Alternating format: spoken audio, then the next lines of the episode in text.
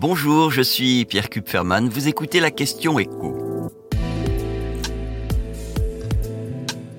Que prévoit le budget 2024 pour les acheteurs de voitures neuves? Chaque année, entre 1,5 million et 2 millions de voitures neuves sont achetées en France et l'année prochaine, ceux qui veulent absolument acquérir un modèle 100% thermique vont être davantage mis à contribution. D'abord parce que dans le projet de loi de finances, le budget 2024, il est prévu une réduction des seuils de déclenchement de deux malus. celui qui porte sur les émissions de CO2 et celui qui s'applique au poids du modèle qu'on achète. Sur le quotidien Les Échos, qui est en général très bien informé, on passerait de 123 grammes à 118 grammes de CO2 par kilomètre. Concrètement, ça veut dire que la liste des modèles de voitures thermiques échappant au malus va encore se réduire. Et pour le poids, eh l'option retenue, ce serait de passer de 1 tonne 8 à 1 tonne 6, qui éviterait aux acheteurs du Peugeot 5008 ou du nouvel espace de Renault d'avoir à payer ce malus au poids. L'autre nouveauté de l'année prochaine, c'est la fin du malus plafonné. Déjà cette année, on était passé de 40 000 à 50 000 euros. Mais à partir de l'année prochaine, les voitures les plus polluantes, les bolides dotés de moteurs thermiques très puissants, très gourmands en carburant, se verront appliquer un malus totalement proportionnel à leurs émissions de CO2. Donc on pourrait s'approcher des 100 000 euros de malus.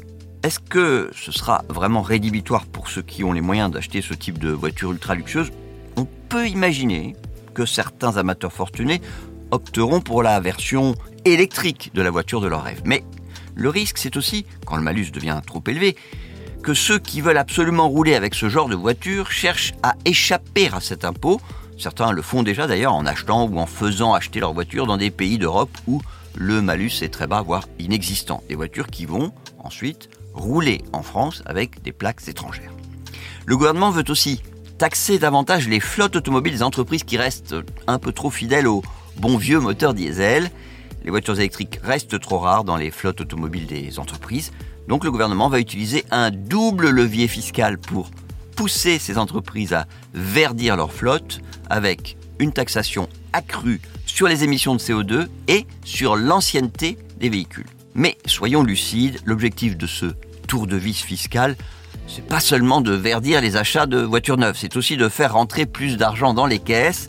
Le renforcement de ces règles pollueurs-payeurs pourrait rapporter un demi-milliard d'euros. En revanche, si vous voulez acheter une voiture électrique, là, l'État va continuer à en réduire le prix avec un bonus et une éventuelle prime à la conversion, y compris d'ailleurs pour ceux qui apprécient les SUV, ce sont des voitures qui pèsent très lourd, mais qui l'an prochain continueront à échapper au malus sur le poids.